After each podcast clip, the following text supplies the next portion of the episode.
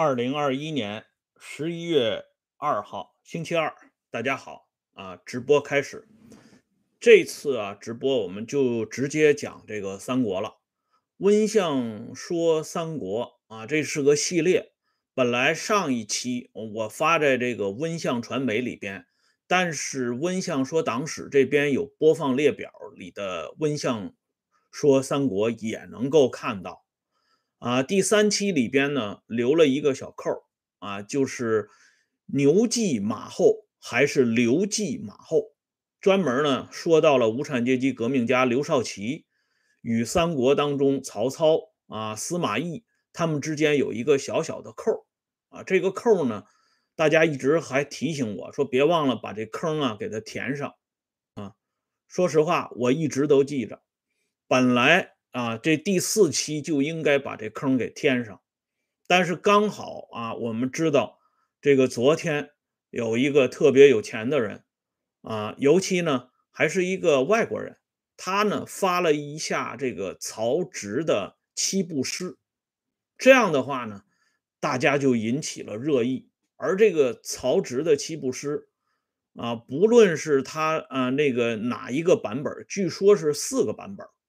但是里边有两句都是一样的啊，甚至有这个四句应该都差不多，特别是后边的这两句“本是同根生，相煎何太急”，这在咱们中国历史上是特别有名的。包括当年啊，号称是震惊中外的皖南事变，哎，这个啊，刚才有朋友说广告有了，原。昨天以前的节目都有广告，现在呢不知道有没有啊？这个还不能盲盲目乐观。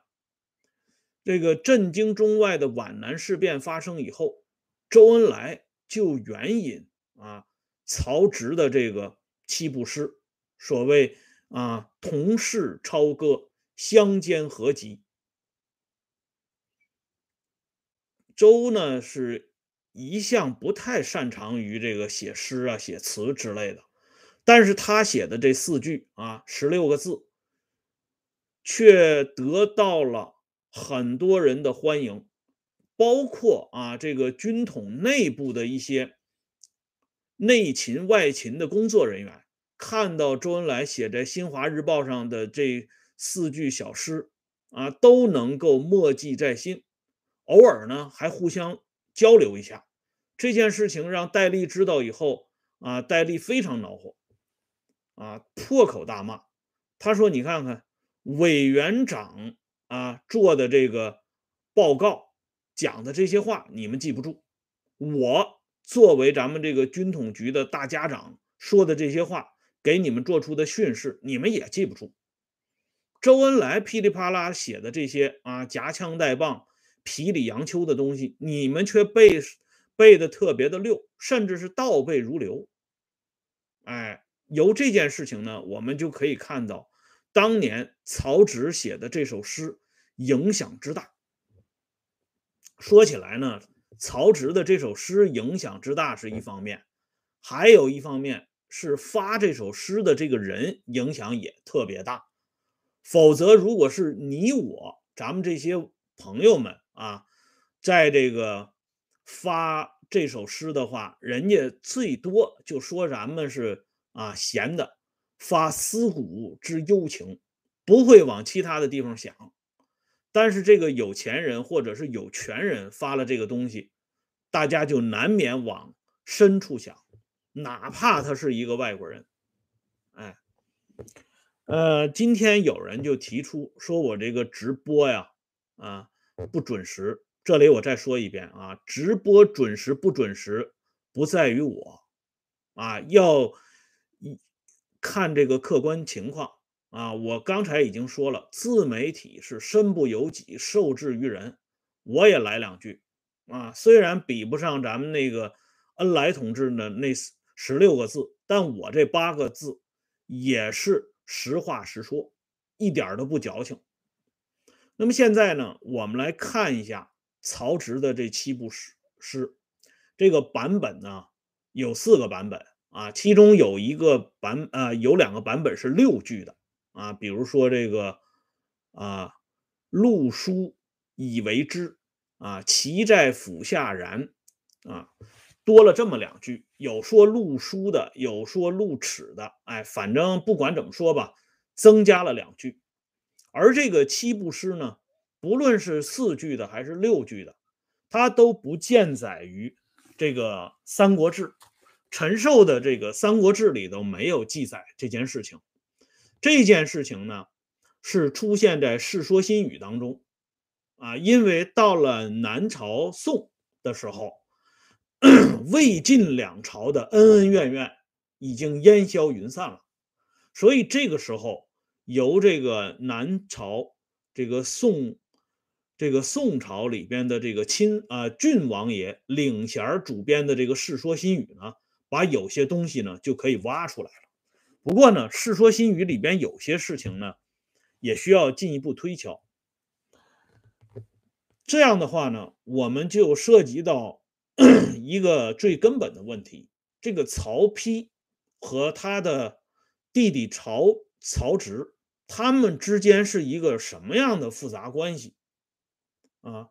而这个一直以来，大家看这个《三国演义》都知道，这二曹之间这个争雄啊，这个故事非常曲折。那么现在呢，我们就结合历史，给大家讲一下这个七步诗它的这个政治背景。说白了，就是曹丕。和曹植他们之间的关系，以及影响曹魏政权啊这么一个动力因素啊，我们先来说一下曹丕这个人。曹丕当年啊，千方百计，千辛万苦啊，比咱们这些做这个自媒体的人可是苦多了啊！好不容易把这个太子的位置，把魏王的这个位置抢到了手。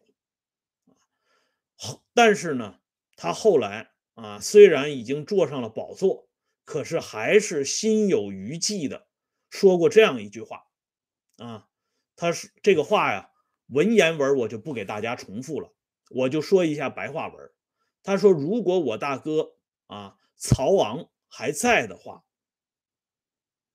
那么这个位置自然是我大哥的，我肯定没份儿。可是呢。”如果我的小老弟曹冲啊，就是仓叔啊，如果他还活着的话，我也没有份儿。这曹丕啊，这话算是说到家了。要说曹曹丕这个人呢，确实有点阴啊，这一点呢，跟他爸爸曹操很像的啊。但是这个人呢，放到历史长河当中对比，说实话。曹丕还真不算是最坏的皇帝，应该属于呢，啊，这个一半一半吧。哎，一会儿呢，我们还会给大家讲。但是曹丕的这个苦衷呢，说实话，没有太多人能够理解。哎，曹丕的这个皇位啊，来的是太不容易了。曹丕说的这番话，绝对不是啊自作多情。故意卖弄，啊，占便宜还卖乖，不是的，因为曹操呢，确实一开始没把曹丕当成重点的培养对象，啊，这里呢，我们举个例子啊，当年啊，曹操因为自己生活上的荒唐事儿，导致自己的接班人曹昂啊死于乱军之中，这个咱们看三国那个战宛城或者叫战渊城啊。都知道这段事儿。当时呢，还有一个情节，可能有些朋友就没有关注，在现场的曹丕，那个时候只有只有十一周岁啊，那简直就是个孩子。他也是仓皇出逃啊，别人给他他一匹马，他骑上马就慌不择路的乱跑。这件事情恐怕给曹丕留下了极大的阴影。因为他知道他这老爹呀，一旦啊干起工作来，做起事儿来啊，那是不管不顾的。这些儿子们的死活，那是绝对不在老爹的眼中的。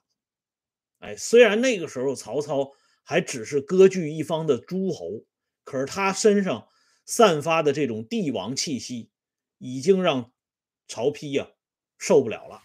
哎，那么接下来呢，我们再给大家说一段曹操对曹丕的评价。这老百姓有一句话叫“知子莫若父”，啊，这当爹的看儿子，那看的是特别的准，啊。这曹操呢，对曹丕说过这样一段话，不是对曹丕直接说的，而是对曹丕手下的这个秘书长说的这么一段话。哎，曹丕当时刚刚担任武官中郎将，啊，作为副丞相，哎，所以曹操给他的秘书长下了一道令。这是属于半公开场合下讲的。子若不才，拒其难正，贪欲相趋，以匡立之。虽云立贤，能不拗拗？啊，这几段话就是得翻译一下，就说在曹操的眼中，曹丕这个人弱。这个弱呀，不是说他文弱啊，是说这个人呢缺乏魄力。没有那种果敢的劲儿，恐怕呢担当这么重要的责任不一定能扛得起来。这是第一个。第二个呢是说这个人呢，曹丕这个人有点贪。这个贪呢不仅仅是贪恋这个呃权势啊权力，他主要呢对这些金银呐、珠宝啊、女人呢都很贪恋。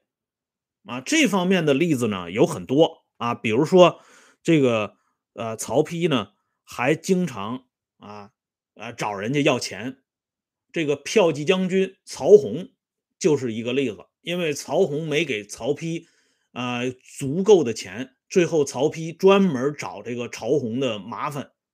这曹洪是几次保护过曹操的人，但是曹丕根本不念旧啊，所以曹操呢。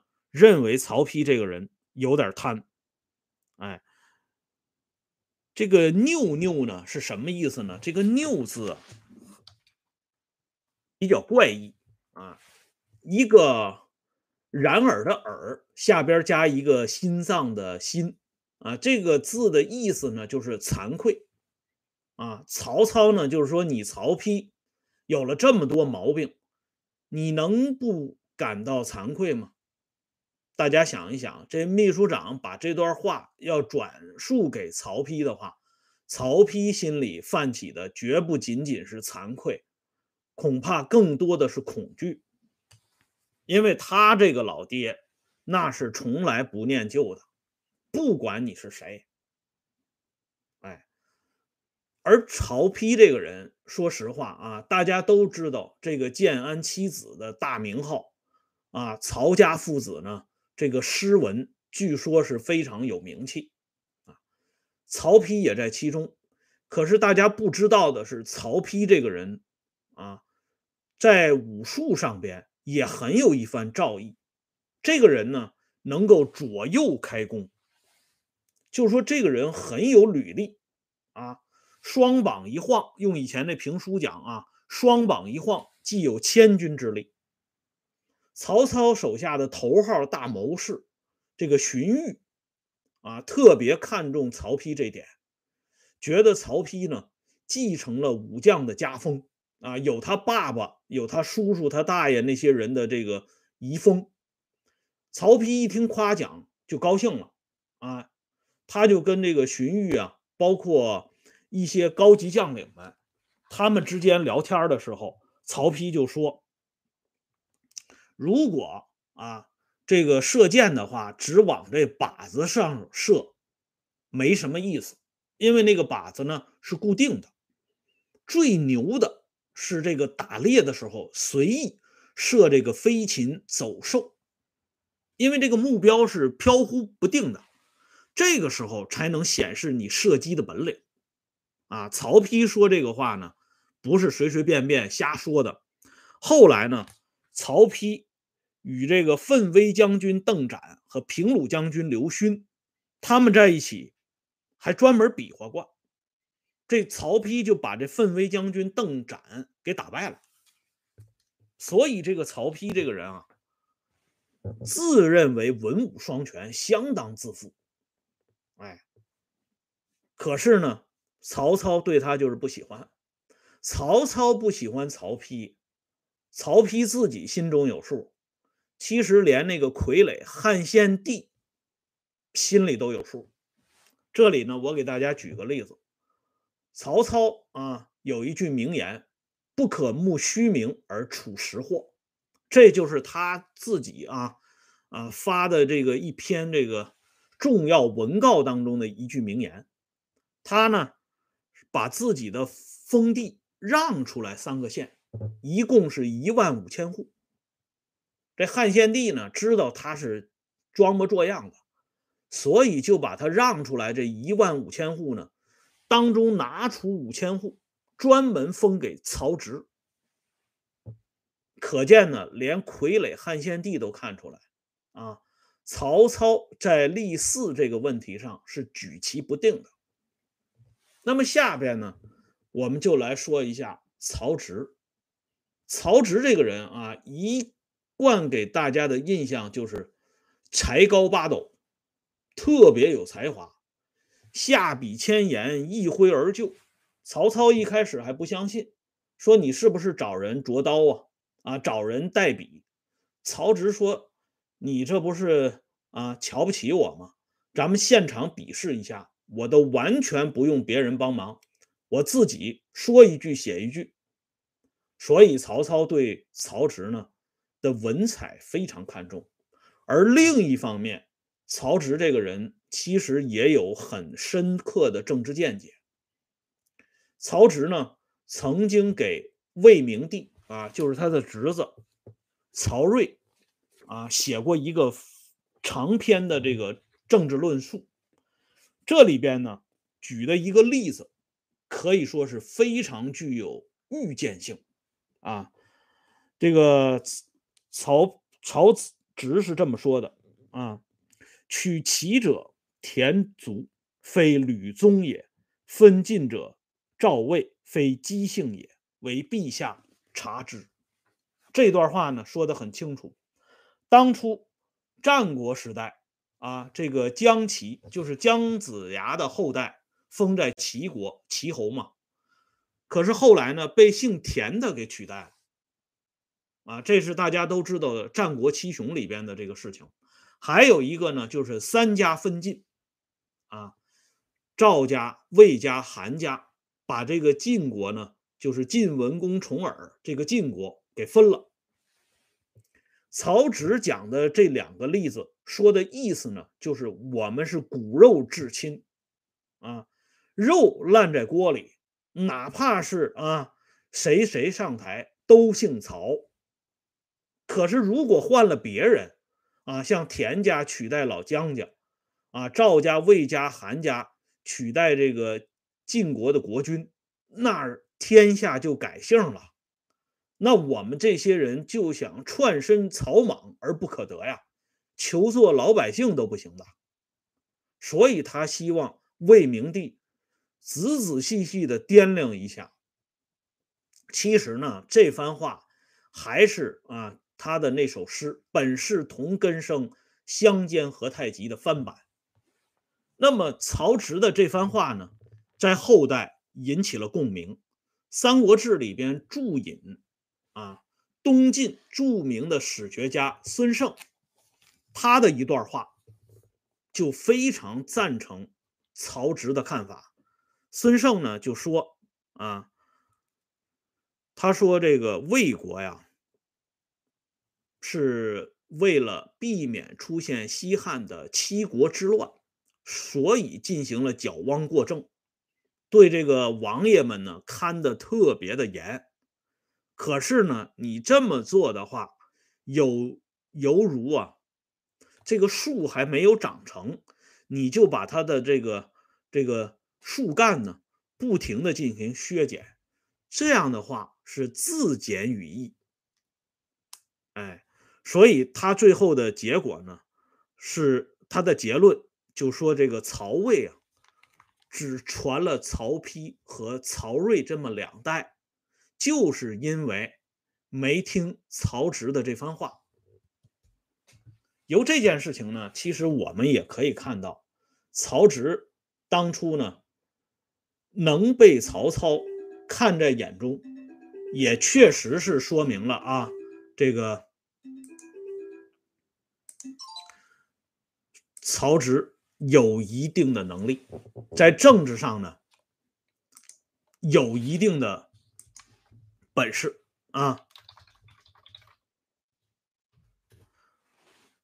这也就是为什么曹操一度想把这个位置传给曹植的原因。那么现在呢，我们还回到这个七步诗上边来。为什么我今天的一个副标题说的是隔膜呢？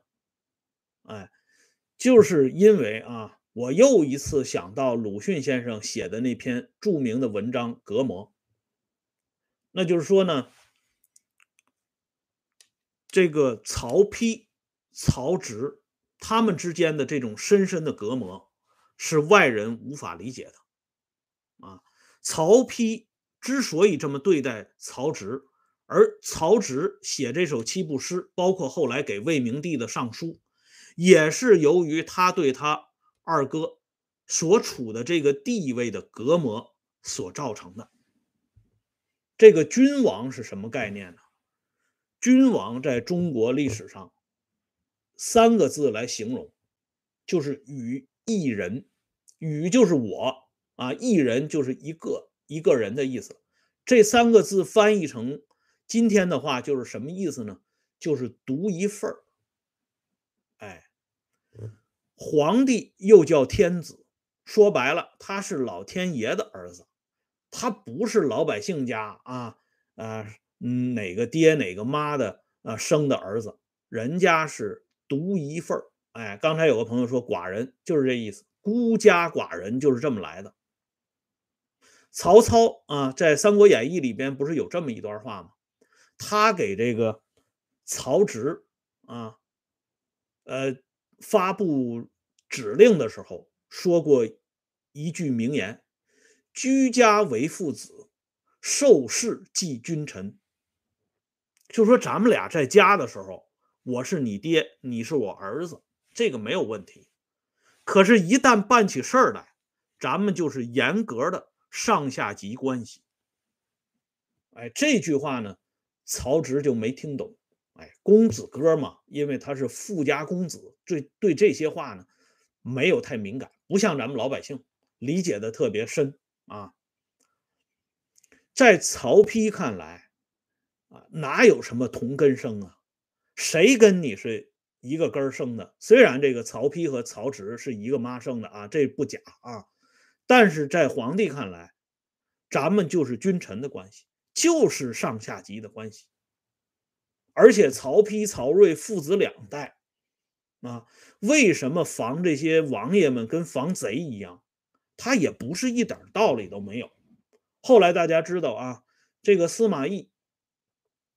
呃，杀了曹爽以后，这个呃司徒王陵造反，推举楚王曹彪为皇帝，啊，这个 分庭抗礼。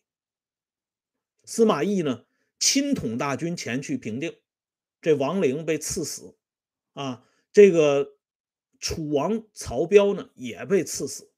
这个曹彪是谁呢？就是曹植。写的另外一首非常有名的诗啊，赠白马王彪啊。当时的这个曹彪呢，封为白马王，哎，所以有这么句话：白马王彪就是白马王曹彪。换句话说呢，啊，直到这个齐王朝方时代，人家呢这些王爷们还有这种心思，而且一旦有这个。啊，这个呃有利的这些大臣呢，有人去这个托举的话，那么曹家宗室就会有取代曹丕、曹睿这一支儿的这人啊，这肉不是烂在锅里吗？大家都姓曹啊，皇帝轮流坐，明天到我家，就是这个意思。而曹丕、曹睿之所以矫枉过正，其实防的也就是这里。这恰恰是曹植没有办法理解的深度隔膜。不存在什么同根生，哎，永远都是受事即君臣，永远都是君臣的关系。顺便说一下呢，这个刚才不是讲曹丕这个人呢，在这个皇帝当中呢，其实不算是这个特别坏的。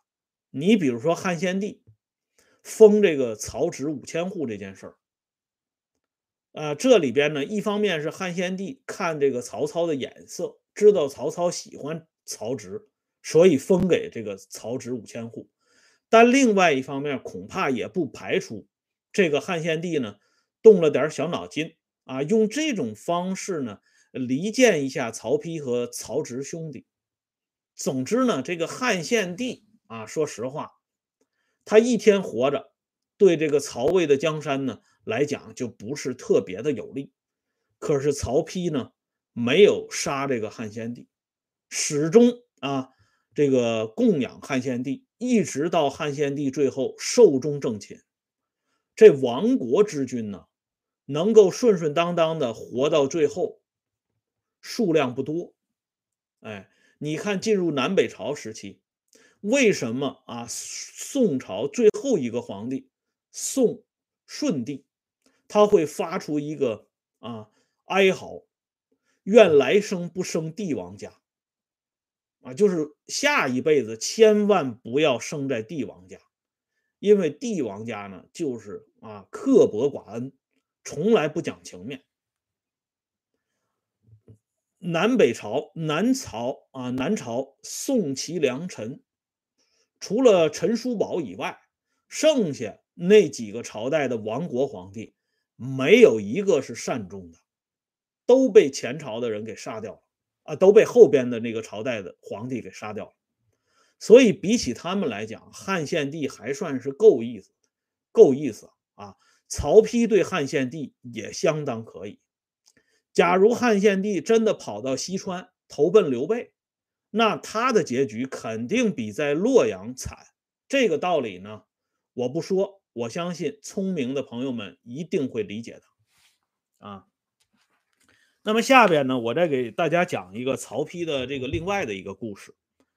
这个曹丕呢，有个好朋友叫夏侯尚，啊，呃，这哥俩特别的好啊，但是这个曹丕呢，发现一个问题。因为这个夏侯尚呢，娶的这个原配啊，就是大老婆，是曹操他们家的孩子啊，曹家的姑娘。可是夏侯尚不喜欢这个曹家的姑娘，他喜欢他的小老婆。这曹丕呢，几次啊跟这个夏侯尚聊天这个意思呢，就是说你不能冷落了大老婆，专门喜欢小老婆。以咱们兄弟俩这个感情。你即使啊不看在这个夫妇之间的感情，你也要看在我们之间的感情。毕竟我姓曹啊，我是曹家的大家长，我的妹妹啊、侄女啊受了委屈，我不能看着不管。你不能这么明争眼露的啊这么来。但是夏侯尚呢，就当耳旁风，哎，这就觉得我这啊这个闺阁之间的事情，你皇帝插什么手呢？要说魏晋风流，哎，也就在这里。这要换到后边的大清朝，那绝对不会有这种事儿了。皇帝也用不着跟他曲里拐弯的解释，直接就下令就完了啊。但是魏晋这两朝呢，他就有点这意思啊。夏侯尚不听，曹丕心里就来气了。最后呢，曹丕想了个绝招，派人呢把夏侯尚的小老婆给勒死了，活活的给勒死了。这夏侯尚知道以后啊，就神经了，精神恍惚啊，所以不久以后呢，夏侯尚自己也就去世了。夏侯尚去世以后呢，曹丕挺后悔，说早知道他们这个夫妇俩这感情这么深，我也就不至于下这狠手了啊！我也是为他着想，让咱们这个夏侯大哥呢节省一点子弹啊！一天呢到晚呢忙工作，完晚上还突突突，这个太累了。我是让他节省点体力，没想到呢这老兄想不开，所以呢曹丕对夏侯尚备极哀荣啊。夏侯尚的后代呢也特别得宠。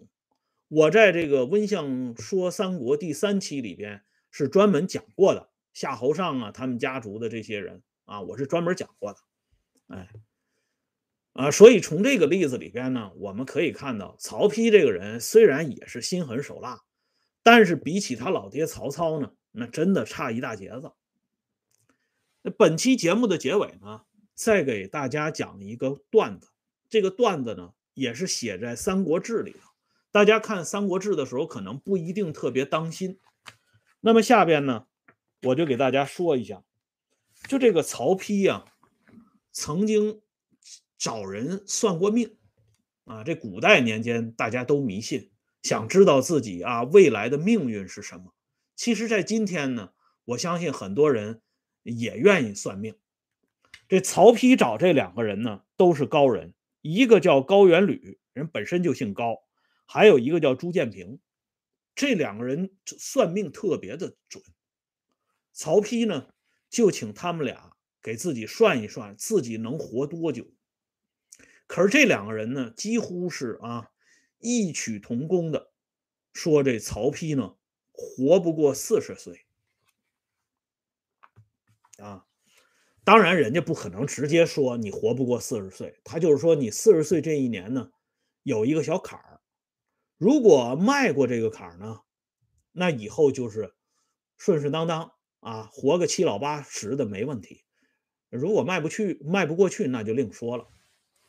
但是曹丕呢，没当回事儿。为什么没当回事儿呢？这里我给大家推荐一部电视剧啊，电视连续剧叫《国家干部》啊。这部电视剧呢，是由这个呃杜雨露。还有吴刚，最主要的是由王志文主演的，啊，演这么一个两袖清风、一身正气的国家干部。这里边有一个反面人物，就是这个登江市委常务副书记汪思济。这个人是一个啊不大不小的贪官，他是由吴刚扮演的。这个汪思济有一段台词，就是跟他的秘书啊齐小勇，他们两个人之间有一个交流。这个秘书呢，不太理解汪书记为什么啊这么想当这个呃市长，就是说你已经是市委常务副书记了，你这个位置啊丝毫不比这个市长差，你为什么去要当这个市长呢？这汪思济呢就教导了一下他这个秘书，说小齐呀，你不知道这正职和副职那是天壤之别。别看我这市委常务副书记和市长都是平级的，都是市委副书记，可是市长是正职，他在市政府他是一把手啊，而这个市委常务副书记，再往大了说，他也是副书记，他也是副职。后来呢，这个齐小勇就说：“那当正职多累啊，身体要出毛病怎么办呢？”这汪思济呢又说了一句话，他说：“只要能当上正职，哪怕啊五十几岁就死了，那也值。”哎，所以通过这汪思济和他的秘书之间的对话，我们就可以看到，曹丕哪怕是四十岁啊就已经挂了，可是他也当了七年的皇帝，这也知足了。哎。所以，为什么说皇帝是独一份的？就在这里。为什么从古至今啊，这么多人为了当皇帝都豁出去身家性命？呃，别说老婆孩子不要了，连父母兄弟也不要了。所以，跟皇帝讲“本是同根生，相煎何太急”，那根本是讲不通的啊！那简直就是对驴弹琴。我以前说过，你对牛弹琴呢，牛听不懂，最多哼哼两句；你要对驴弹琴，你把驴这惹急了，它是会撂蹶子的。哎，所以呢，这一点呢，在三国里边体现的最明显。好了，今天呢，咱们这期节目就说到这里。感谢朋友们啊，这么晚牺牲了休息的时间，还听我在这里啰嗦。也感谢朋友们上来打赏支持、点赞、收看和收听啊！欢迎大家关注“温相说时政”会员频道啊，经常有更新。今天的节目呢，就说到这里，再见。